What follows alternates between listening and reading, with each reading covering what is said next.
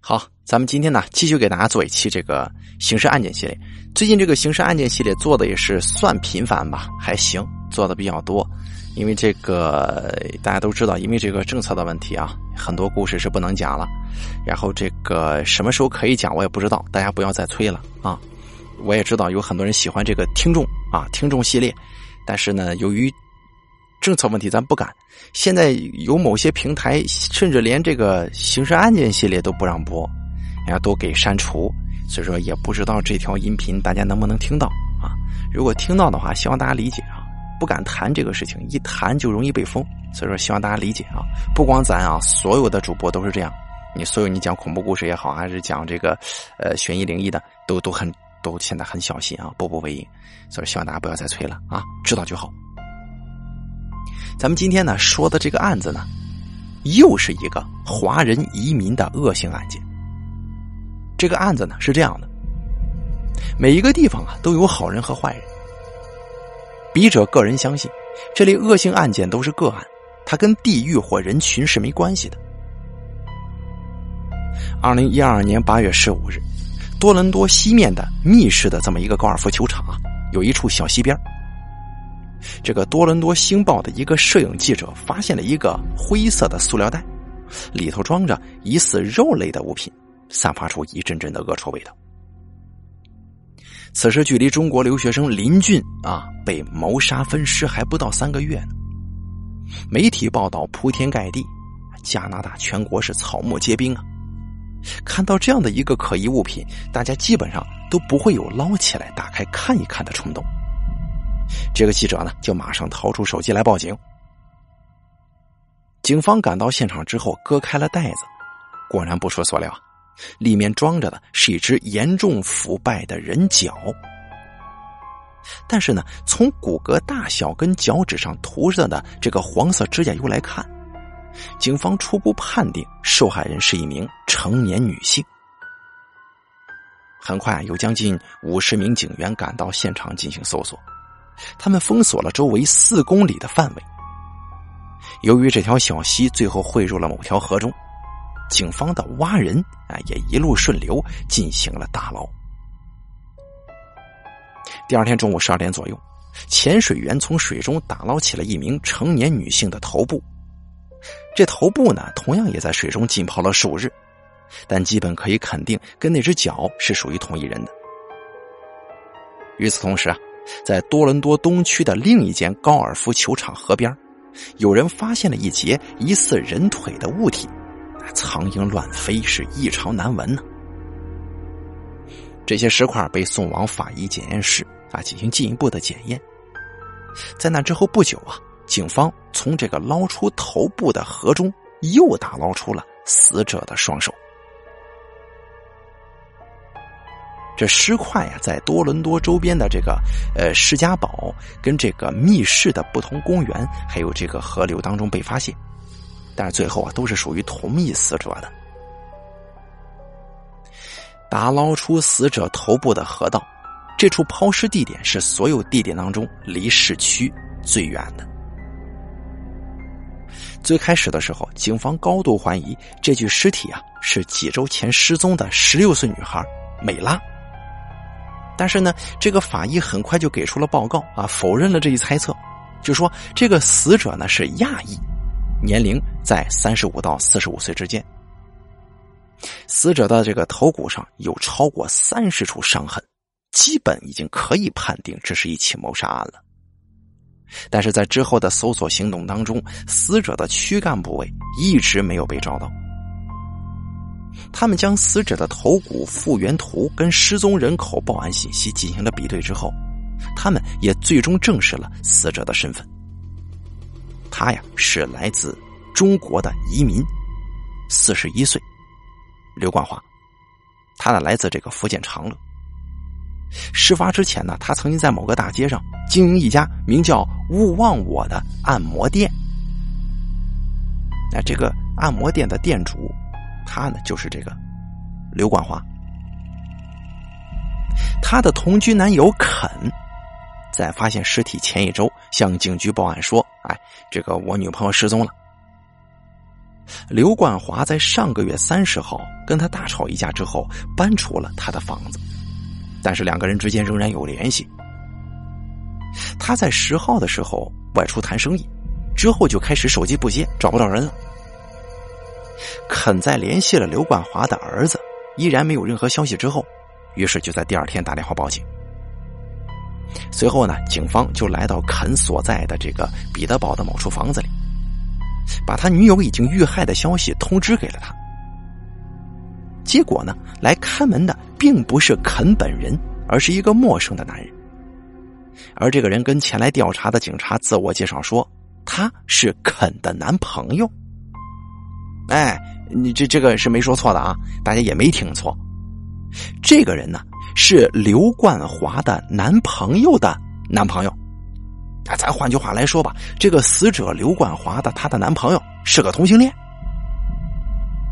在刘冠华从这里搬出去之前，她呢一直跟这个男朋友还有另一个男人一起同居三人行啊。啊，这案子调查才刚刚开始，警方就结结实实的遭遇了狗血第一发。但是这个五十二岁的白人男子听说了刘冠华的死讯之后，啊，表现的非常难过，啊，捂着胸口说不出一句话来。她的男朋友则是在一边不停的抱着她安慰她。哎呦，知道这个关系的这个警察呀，尴尬癌都犯了，一时之间也问不出个所以然来。警方呢，只好这个留下名片告辞了。第二个警方要见的。是这个死者的儿子，他这儿子呀，今年二十一岁，叫刘东浩。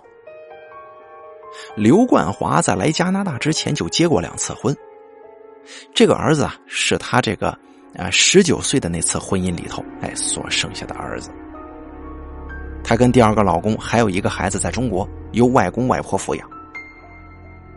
母子二人在二零零二年娶到台湾，辗转来到加拿大。温哥华一下飞机就马上撕了护照，申请难民。他对难民局说：“啊，他呢在中国想要生二胎，但是受到迫害了，被计生委的人啊强制上环，他以此为理由要求庇护。但是这样的理由骗任何一个中国人啊，估计就是一个字滚。但是这个加拿大的移民官啊，真的很好骗啊。”如果说正常移民还有一根啊这个皮带底线的话，那么申请难民的人则是裤腰带早就滑到这个脚踝上了，连遮羞布都不带要的。他们的理由是五花八门、千奇百怪，啊，那些脑子一根筋的移民局被忽悠了是一回又一回。刘冠华跟他的儿子难民申请在两年之后被批准了，他收了一笔钱。把中国那个没有离婚的二婚丈夫一路移民了过来，那两个人落地之后啊，连面都没见，就马不停蹄的办离婚。他用这笔钱跟一直在按摩院工作的积蓄买了一个价值二十一万的房子，还顺手啊收了几个人进来收房租呢。在这之后的几年，她交了各式各样的男朋友，为了怕自己儿子这个拖油瓶碍事儿啊。他对外一致宣称：“哎，这个我这不是我儿子，这是我的一个房客。”而且他要求儿子：“儿啊，你可不能说我是你妈啊！”然后呢，更不能在我男朋友面前叫我妈。你说咱，咱也不好评价这个事儿。我觉得这死者的儿子，这这这个摊上这么一个妈，也挺倒霉的。在失踪的那天，他呢先是送走了那个同性恋，呃，或者说叫双性恋啊。就说他呢，先送走了这个男朋友肯，然后他跟儿子打了个招呼，说要去跟人谈卖按摩院的事一去不复返。大概三到四个小时之后，肯给刘东浩打电话，打听他妈的下落，并且呢，要他在第二天报警。啊，刘东浩就告诉警方：“我妈几天几夜不回家，这是常事啊。”这次刚走才几个小时，就有人心急火燎的找我妈，我觉得挺不正常的。于是呢，警察就通过这个刘的男友肯，啊，通知他，你你你来问话，上警局来。刘冠华的这个五十二岁白人男友是一个建筑师，那生意做得很大，相当有钱。两个人呢是两年之前在按摩院里头认识的。先是去按摩，这按着按着呀就变了味儿了。然后呢，刘冠华就开始向他推销特殊服务。呀，尽管这个男的他是个同性恋，但也架不住这个女人反复的游说呀。那行，那我就试试呗。结果这么一试，哎呦，给他打开了人生的新篇章了。他第一次觉得，哟，原来女人的手感好啊！原来这插头还是可以这样用的啊！两个人就开始有了苟且了。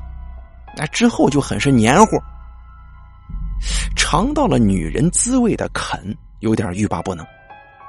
而刘冠华呢，也在这个关系里头尝到了甜头，因为这肯富啊，人家手头有钱，就为他一次性支付了一万六千块信用卡的卡债，并且呢，一直都给他零花钱用。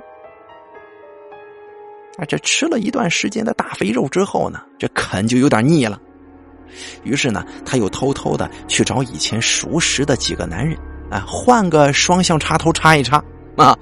啊，为此呢，这个刘冠华就跟他不停的闹啊。啊，每次大闹一场之后，他都不得不给钱或者礼物来摆平。最后，刘冠华做出了妥协。他就说了：“行，我同意啊，搬入大宅，跟肯以及肯的男朋友一起同居啊，我们三个人一块住。”但是肯的这个奇人之福啊，又有又有男的又有女的，这奇人之福，你你能白得吗？那不能。是有代价的，他呢又给了这个死者刘冠华三万块钱做生意。这两个人当年是在按摩店认识的，啊，这个肯就说了：“哎呦，这刘冠华这，你别看他是一介女流之辈啊，他有一双魔手啊，让他体验了这个女人的乐趣，啊，跟以前的男人的那些经历不大一样。所以说，呃。”这个故事咱们说到这儿啊，这个案子啊，有很多人可能表示这个不适应，尤其是一些直男啊，非常不适，甚至想开口骂人。在这儿呢，您您稍微克制一下。咱们接着往下来说，这个刘冠华所谓的做生意，当然又是老本行啊。他呢盘下了一家按摩院来当老板。这类所谓的按摩院，其实就是挂羊头卖狗肉的，里头基本上都是偷偷的打飞机打炮。大家都知道，肯呢前后去了几次找他，每次都被邻居抓住告状，说里头干的事儿有伤风化。觉得面子上有些挂不住的肯，就跟这个刘冠华说：“你搞什么鬼呀？你关门吧！你干的啥呀？这是。”于是两个人呢又大干了一架。刘啊，就刘冠华一气之下就从他的那个房子里头搬走了。刘冠华拿着男友的钱呢，开了按摩店，但两个人因此也有了矛盾。在案发的头天晚上，他来到刘冠华的家中，提出哎想要复合，但是前提条件呢，必须是这个刘冠华你呀必须把这按摩院给卖了，然后呢你卖了，我愿意在经济上给你补偿，你看行不？你说你作为我的女朋友是吧？你在外头搞这个，你让我脸上没光啊！刘万华最后同意了这个提议，他说：“天一亮就找买主过来谈生意。”啊，就此两个人达成这个什么了，和解了，重归于好。早上啪啪啪了一个多小时，这才出门的。之后呢，肯跟她的男朋友开车去了多伦多市区外的某个地方。啊，之后呢，这几天里面，他们有很多人就给他们作证啊，就是人家他俩啊，是这两个男的，就出去出去旅游去了啊，完全没有作案时间。但是呢，他向警方提供了一个线索，就是刘冠华在失踪的当天早上曾经说过，他呢想要把按摩店里头的一个旧电视机跟电视柜送到前男友蒋春奇家中去。啊，肯呢也在之前见过几次这个刘冠华啊，他的这男前男友，他是个普通工人，身材瘦小，尽管他听不懂中文。但是也能够感觉到啊，这个刘冠华呀，在对待他这个前男友是呼来喝去的，那态度就像是啊对待一条狗，有的时候啊，你这对条狗都比对他强。警方呢，于是就走访了这个前男友蒋春奇，他来自中国上海，三十九岁，身材瘦小。在问话的这一天，他前额处有一道非常明显的伤痕，应该形成的时间不长。面对警察，刘冠华的这个前男友，他呢表现的非常镇定。在翻译的帮助之下，他讲述了自己跟死者之间的爱恨情仇。他呀，之前在一个远洋轮上当厨师。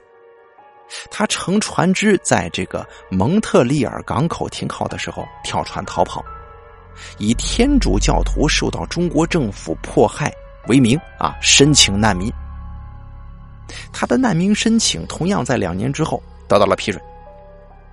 他在拿到身份之后呢，就办了这个呃老母过来探亲，然后呢又熟门熟路的给他妈妈也办了一个难民。咱们说到这儿，就不得不说一说这个加拿大的这个难民申请手续啊，怎么说呢？也非常非常的这个撒个谎就行啊啊！此时的这个前男友蒋春奇就进入了警方的视线。蒋春奇在身份终于合法以后，来到了多伦多一间工厂打工。他呢找到了正在招租客的这个刘冠华，在他的地下室里头租了一间房间。这个时候啊，这个蒋正在跟这个同工厂里的一个女工谈恋爱，而刘冠华呢也有一个同居的黑人男友。但这俩人呢啊，没过多久就开始眉来眼去，然后干柴烈火就有了奸情啊。没过几个月，刘冠华啊就找到这个蒋春奇，就跟他说：“我怀孕了。”然后就就跟跟谁啊？就跟这个蒋春奇说：“你赶紧跟你女朋友分手。”啊！你把肚子里的货，你得接个手来呀！没想到搞搞就搞出了人命。这个这个蒋春奇当然也不想负责呀。他说自己的女朋友没有犯错，不能干这种伤天害理的事就是我不能跟我女朋友分手，人家又没对不起我。你说你哎，你说这真是物以类聚，人以群分呐，对吧？都是奇葩。然后他就拼了老命的就劝这个刘冠华：“你堕胎吧。”啊，咱俩你说就玩玩了，你玩出孩子来了，你还能让我给你接接了手啊？两个人就这么拖了一阵子，最后啊，这个蒋春奇带着刘冠华去纽约玩了一圈，买了很多礼物，终于说服了他打胎。但是他也保证会尽快找个借口跟女朋友分手，然后跟刘冠华一起过日子。但是呢，他在刘冠华如约打了胎以后，就把自己的承诺当放屁了，他就开始百般推脱，表现的拔屌无情啊。没过多久，他发现了一个秘密：家里晃来晃去的那个大男人，居然不是一个普通的房客，而是刘冠华的亲生儿子呀！可算是让这个蒋春奇抓到把柄了。然后呢，他就祭出了渣男逃婚的大杀器。说啥呀？我妈不同意。他一把鼻涕一把泪的就表示：“哎呦，我妈不不不愿意我找一个结了两次婚还有两个娃的女人进门当媳妇儿。如如果我把你娶就娶过门了，我妈就得死。”他呢，以影帝的演技就对这个刘冠华说：“哎呀，这啪啪啪跟尽孝不可两全呢，我也只好忍痛割爱，在我妈有生之年，就让咱们有缘无分吧。”啊，结果是，最后蒋春奇全身而退，而刘冠华就把这个未曾谋面的老太太恨了个牙根痒痒。这俩人分手了，是分手了吗？没错，但是这两个人分手之后呢，仍旧保持着炮友加借钱的关系。在刘冠华跟肯恋爱同居的时候，他们也没断呢。在此期间。刘啊，刘冠华跟肯撒谎说：“我回中国探亲去。”其实呢，他是骗了钱，跟这个蒋春奇去旧金山玩了一大圈啊。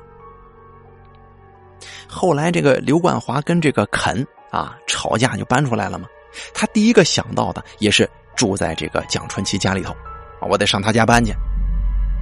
但是呢，蒋春奇就跟他说了：“你你一个星期只能过来住五天，你周末必须得走。”因为他妈在外头给别人当保姆，周末才回来住。老太太不想看到这个女人。而刘冠华失踪的那一天，刚好就是一个周末之前的星期五。在讲完了这个狗血而又悲情的故事之后啊，他终于说到刘冠华失踪那天的情形了。这天呢，刘冠华啊，的确是在晚上七点多过来说拿电视机的事儿。两个人一起吃了晚饭，完了以后，他就开车送她回按摩院。在他离开的时候啊，他看见这个刘冠华的男朋友肯开车过来接她回家。之后，他就再也没见过刘冠华了，并且呢，蒋春奇就强烈建议警方：“你们赶紧呐，对那个肯进行调查吧。”但是警察立即就知道，蒋春奇在撒谎。那天那个时间段，肯在离多伦多一百公里之外的一个旅馆里头，他有十多个目击证人可以为他作证呢，人家根本就没有任何的作案时间。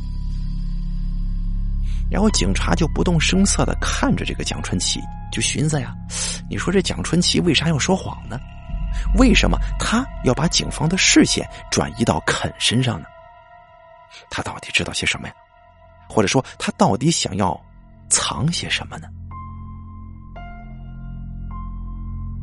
在要离开他家的时候，警察突然问了最后一个问题，就说：“哎，你额头上的这个伤怎么回事？”一直在问话的过程当中，冷静又有条理的他出现了第一次慌乱，就说：“哦哦，我我我上个礼拜搬东西的时候不小心磕的，没关系。”但是警方一看就知道，这个伤口呢呈直线状，这种直线型的伤痕分明就是刀伤啊！蒋春奇对他头上的伤，一样是在撒谎的。在随后的几天里，警方调出了蒋春奇家附近的一间便利店门口的监控。他们发现啊，在刘冠华失踪的当天傍晚，他的确跟蒋一前一后走进了他家，但是再也没有看到这个刘冠华走出来。只有在第二天下午的时候，监控当中的蒋春奇拖了一口很大的箱子出门，他把箱子塞进了车里，但是回来的时候，却没有了那个东西。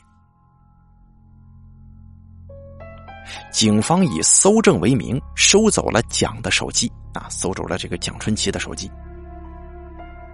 经过专家的复原，发现里头有几条删除的短信，的确跟刘冠华有关。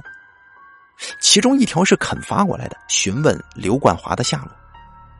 而这些信息啊，蒋春奇在警局第一次问话当中完全没有提到过。鉴定专家还发现。蒋春奇在案发之后删除了手机里面的几张照片，经过复原之后，发现是几张他跟死者刘冠华的合影，拍摄时间就在刘冠华失踪的前几天。那么这几张照片到底有什么呃特殊的地方，需要他专门删除呢？警方发现，拍摄的背景正是发现刘冠华尸块的那条河。而之前啊，蒋春奇曾经明确的跟警察表示，他有超过十年的时间没有去过那儿了。在这个问题上，他仍然在撒谎啊。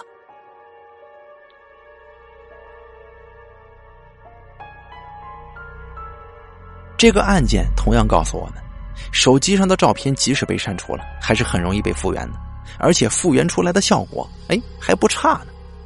哎，确实是啊，大家可能听故事看不到这个照片，能够清楚的看到被他删除的照片已经复原了啊。他两个人在这个在这条河边上拍照，这个怎么说呢？相拥相偎吧，挺那啥的，挺亲密的。在手机被警察收走之后不到两个小时，负责监视这个蒋春奇家的警员就报告说，蒋春奇母子把他车中的地毯跟后备箱的内衬拆下来了。在门口啊，用漂白水正拼命的洗呢。之前啊，咱们也说过一些案子，有很多凶手就用这些东西清理什么呀？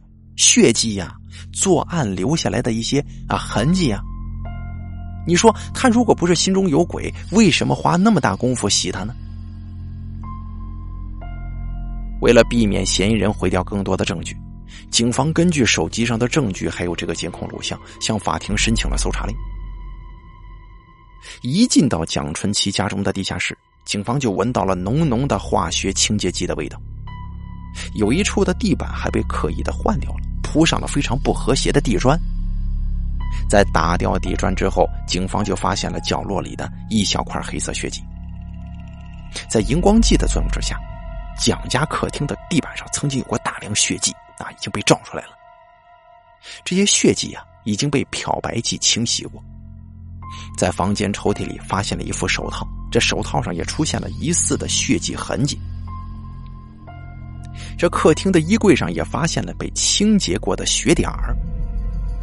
在现场发现的这个灰色塑料袋，也跟一处抛尸地点发现的证物相符合。啊，几天之后，这个鉴定结果就出来了。这个地砖下跟手套上的血迹，跟发现的这个死者的血型相匹配。在蒋春奇的汽车后备箱里，发现了跟死者一致的微量 DNA。然后啊，这个警方呢就打掉了蒋家新换上去的地砖，在下头。发现了干涸的黑色血迹，哎呦，呃，可能大家看不到照片啊。这个，在这个大家都知道，这个这个，尤其是法医在查案的时候，他会关掉灯，然后用一种特殊的材料啊，还有这个抹上去，然后再用一个灯一照，原来的血迹都能有一些荧光的显示嘛。哎，这个图片就显示的满地都是血呀。就荧光剂显示之下，蒋家的地下室地面曾经有过大量的鲜血。在这个失血量的情况之下，被害人基本不可能生还，绝无可能。这个血液痕迹专家报告书上就写了，这衣柜上沾有血迹，但这种血迹呢是属于非渐性的，应该啊是凶手大力砍杀的时候所造成的，并且那个作案手套上也发现了被害人的血迹，手套内部发现了蒋春奇的 DNA。蒋春奇汽车后备箱里面发现了死者的毛发跟 DNA，咱们换句话来说吧，就是他娘俩洗了半天，根本就没洗干净。但是搜证的过程当中啊，没有发现作案凶器。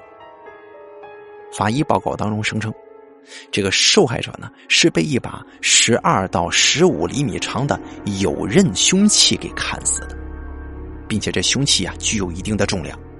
比一般的厨房牛排刀要重，比斧子要轻。其实这个笔者就觉得吧，这是咱们中国厨房用的这个后备大菜刀啊。警方立即拘捕了蒋春奇，并且向他提出了一级谋杀指控。在搜证结束之后，他们向蒋母发还了房子的钥匙，允许他回家继续居住。而到了九月三日。另一个证据的发现，给这个案子的棺材上钉了最后一颗钉子。有人呢在安大略湖上发现了一口漂浮的箱子，里边是一具腐烂的人体躯干。然后经过这个鉴定啊，属于死者刘冠华。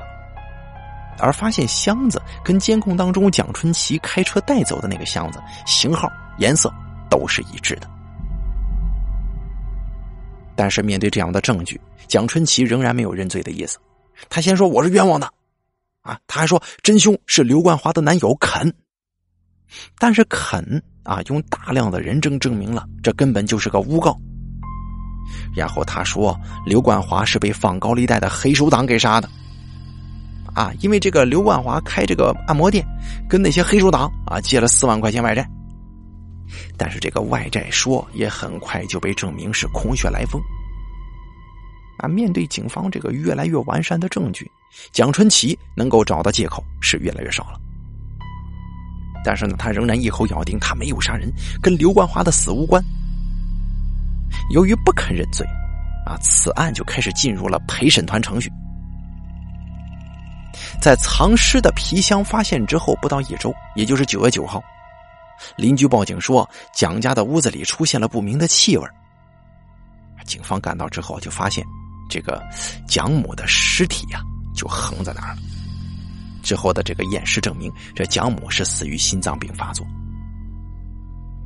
然后呢，蒋春奇在律师的帮助之下，申请到了短期的出狱奔丧，在处理完母亲的事情之后，他突然要求对此案进行自白。喜出望外的检方就赶紧安排人过来谈判，他们甚至已经想好了怎么讨价还价。如果能够让他承认是二级谋杀就成啊，不不是一级我们也认了。但是他们没有想到的是，这个蒋春奇给出的并不是他们想象当中的那份自白。他告诉检察方面就说了：“刘冠华是我妈杀的，我也就是帮忙分分尸、抛抛尸，我跟杀人没关系。”面对目瞪口呆的检察官，蒋春奇抛出了此案当中最大的一盆狗血。事发当日，刘冠华过来说电视机的事儿，啊，蒋春奇就留他在家吃饭。这个时候，从雇主家下了班的蒋母突然提前回家了，他不是不待见这个刘冠华这个女人吗？啊，上去之后就怎么说呢？就怒火中烧啊！就像先前说的，由于蒋母的棒打鸳鸯。啊，这两个女人一直都不对付。后来在一次刘冠华过来过夜之后，蒋母发现家里丢了好几件家传的首饰，他就怀疑就这刘冠华这个坏女人偷的，但人家刘冠华不能承认呢。丢了东西了，这让两个人的关系更加雪上加霜。这两个女人就在厨房吵起来了。这个蒋母啊，就指责这个刘冠华。你作为一个女人，脸皮真厚啊！你当了小偷，你还好意思上我们家来？而这个刘冠华则是嘲笑蒋家母子两个废物，只知道啃老，跟在女人身上捞钱，你们算什么东西？这两个女人就越吵越厉害，越吵越厉害。蒋春奇就赶紧站在中间拉架，但是已经晚了一步。刘冠华抓了一把刀，在扭打之中不小心割伤了。啊，这个蒋春奇的前额头，这也就是他头上那个伤口的由来。他就赶紧跑到厕所找纱布处理自己头上的伤口。但是他十几分钟之后出来，发现客厅啊，哎，刘冠华倒在血泊之中了，而他的妈妈手里头拿了一把刀，正在一刀一刀的狂砍呢。他一边砍一边大骂，已经陷入了一个癫狂的状态。几分钟之后，砍累掉的蒋母终于平静下来。母子两个人就开始商量怎么办呢？最后决定分尸抛尸。这个母子俩呀，齐心协力把尸体大卸八块。其中比较小的部分，比方说头、双手还有腿，是由蒋母自己包好以后坐公交车出去丢的。而其中最大的躯干部分，因为太重，只好由儿子拖出去扔掉。他对警察说：“就说我是为了保护我妈，所以我才没把真相说出来呢。”他在案发之后曾经劝说母亲回国躲避，但是母亲不同意。哎呀，可惜现在母亲死了，他决定就说出案发经过，还自己一个清白。就说什么呢？这人不是我杀的，是我妈。被这盆狗血兜头浇杀掉的这个警方人员，马上就开始马不停蹄的继续搜查证据。毕竟之前谁也没想过，这七十多的老太太，这这这这会是凶手啊！警方之前倒是认真的啊，跟他有过几次问话，但这老太太一口咬定我不知道。他就说我案发当天去去买菜啊，跟拜访朋友去了，我也没见过刘冠华的影子。再加上老太太的指纹跟 DNA 都没有出现在关键证物上，警方没有深入调查。这个老太太就成了双方律师最想要的一个证人，但这证人偏偏死了，而控方只好从老太太的医生跟雇主那儿下手，因为啊，毕竟她有严重的心脏病，而且已经是七十多岁的高龄了，要砍死一个四十来岁的女人，这到底有没有可能呢？二零一四年六月十号，蒋春奇杀死刘冠华一案。终于开庭了，大家都在想啊，这个狗血到死的案子到这份上了，还能做出点啥花样来呀？在供述了案情之后，先出来的是为蒋母啊，为这个蒋春琪他的母亲做尸体解剖的法医。他说呀，这个蒋母生前呢有非常严重的心脏病，他这个冠状动脉硬化严重，其中有一条大血管已经堵塞了百分之九十了。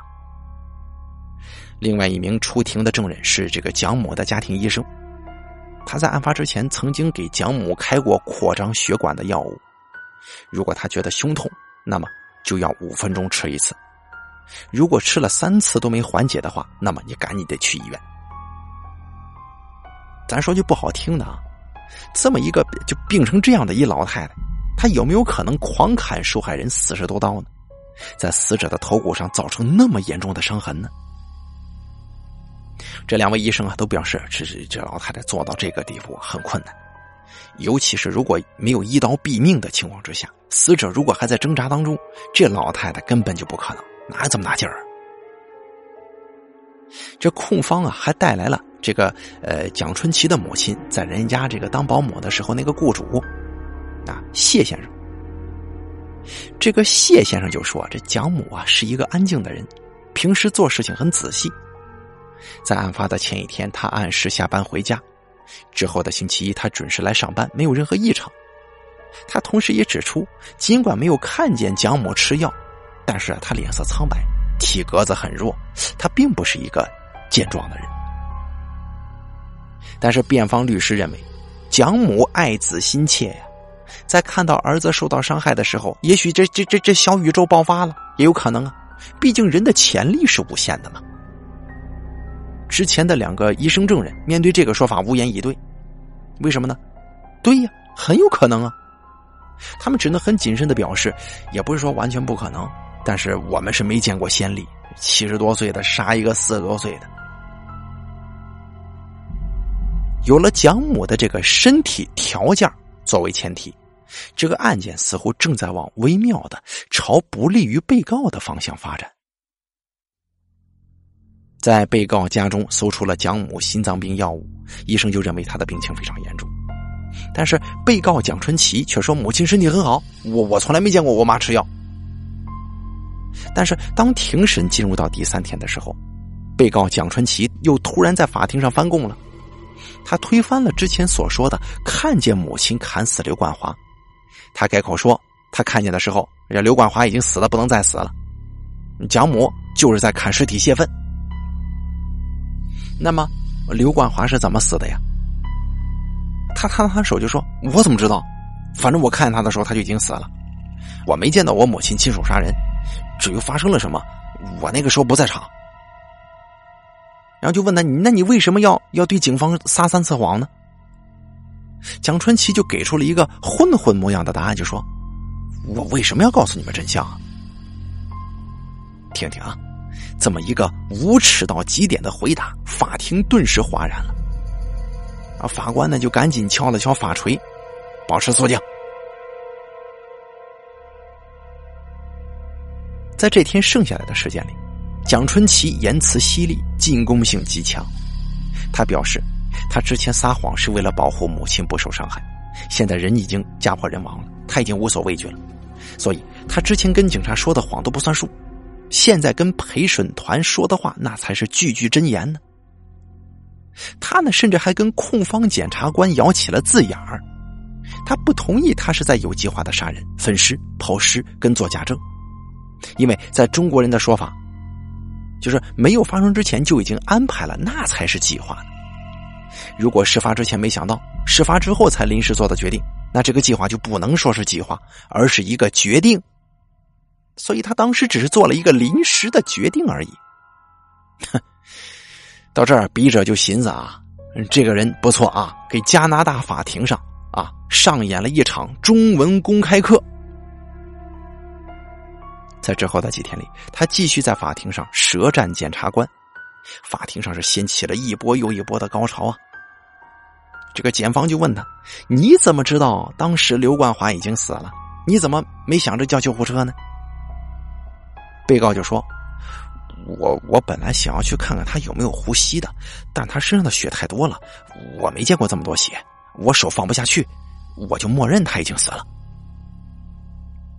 然后检方就问他：“你对死者的迷恋让你发狂？当你看到死者有了新男朋友之后，你妒火上升，决定杀死他？”然后被告人就说了：“你胡说，我什么时候迷恋他了？他迷恋我还差不多呢。他一直都为我神魂颠倒，反而是我比较矜持。”那检方估计听到这儿都吐了。然后检方又问：“你先是谎称不知道死者下落，然后又故意的引导警方企图诬告死者的男友肯，最后你又把罪责全部推卸到你过世的母亲身上，是这样吗？”然后被告人就说：“我是在精神上遭受到巨大冲击才这么说的。我当时忘了我可以保持沉默，现在我什么都不记得了。”这个蒋母杀人的时候，小宇宙爆没爆发咱不知道，但是在这个庭审过程当中啊，蒋春奇是绝对爆发了。他跟这个老道的检察官啊布朗对喷了这么多天，一点认输的意思都没有。其实有一句话就说嘛，这个就怕流氓有文化呀。这这个是这个案子确实是很可怕的啊。此案就终于到了这个结案陈词的高潮阶段。控方表示。我们呢，用证据来说话。事件表明，刘冠华手臂上有十九处啊防御性伤口，表明凶手在行凶的时候他还活着。他头上还有三十一处重击伤，表明凶手是一个个头比他高、身体比他壮、力量上具有压倒性优势。而蒋母呢，是一个身体状况欠佳的老年妇女，她是怎么能够杀死死者？而又自己毫发无伤的呢？那么答案只有一个：凶手是被告蒋春奇，而不是他的母亲。他额头上的伤口很有可能就是死者在挣扎反抗的时候所造成的。而被告所说的案发过程同样不合常理。他说他看见死者倒在血泊之中，啊，不动了，马上就想到他已经死了。他没有想到报警，也没有想到叫救护车，第一时间想到的就是如何分尸弃尸。他甚至都没有问一句自己的母亲为什么要杀人，这完全不符合正常人的思维，对吧？而且被告呢，还能将证明死者身份还有死因的头部抛尸在最远的地方。哎，这一点呢，就充分说明了被告是早有预谋，对抛尸地点也是经过深思熟虑的。辩方律师威廉却有不同意见，啊，他认为啊，在这个被告在光天化日之下，冒着被左邻右舍看见的危险，把死者带回家中作案，这点充分证明了被告对将要发生的一切没有预见性，不是有预谋的。之前控方所说的一切不合理的地方，如果换个人来说，同样说得通。比如，为什么蒋母没有叫救护车？为什么蒋母第一时间决定分尸抛尸？为什么多问一句儿子为什么要杀人呢？啊，其实这个推理通通都站不住脚的。而且如果说是被告啊，也就是蒋春奇作案的话，以被告的体格啊，这个劈砍死者头部三十多下，早就把头颅完全砸碎了，根本不是现在这结果呀。啊，抛开别的不说啊，就说谁，就说啥呢啊？就说这个蒋春奇他请的这个律师还是个女的美女。哎，她的实力很强啊！面对如此复杂、混乱、狗血的案情，这陪审团呢闭门讨论了三天，才给出结论：被告人蒋春奇一级谋杀罪不成立，但是二级谋杀罪名成立了。最后，他被判处终身监禁，十八年不得假释。值得一提的是啊。在陪审团十二名成员当中，有七人向法官要求重判，啊，重判这个蒋春奇，希望他能够得到二级谋杀的最高刑期，也就是二十五年内不得假释。也许啊，这些陪审团呢，一听这个各各种经过，以及这个蒋春奇这各种这个匪夷所思的这个鬼画符一般的辩解，可能也觉得这案子恶心坏了啊。怎么说呢？这个事儿啊，特别特别的，让人感到很纠结啊！这个蒋春奇够不要脸的。咱们说句实话，他这个他这个所有人的这个关系好像是都不太好，不太正常，不太健康一样啊！你就是开按摩店的，他干那种生意，对吧？这个男的，你说是他迷恋我啊？一一听这个，这特别怎么说呢？大凯做了那么多期这个刑事案件啊，觉得这一期案件，怎么说既既有意思，还有点搞笑，还有点凄惨呢啊！算了，咱也不说了。大家听完之后呢，在留言板底下留下您最想说的话吧。好了，本期刑事案件系列到此结束，咱们下期再见。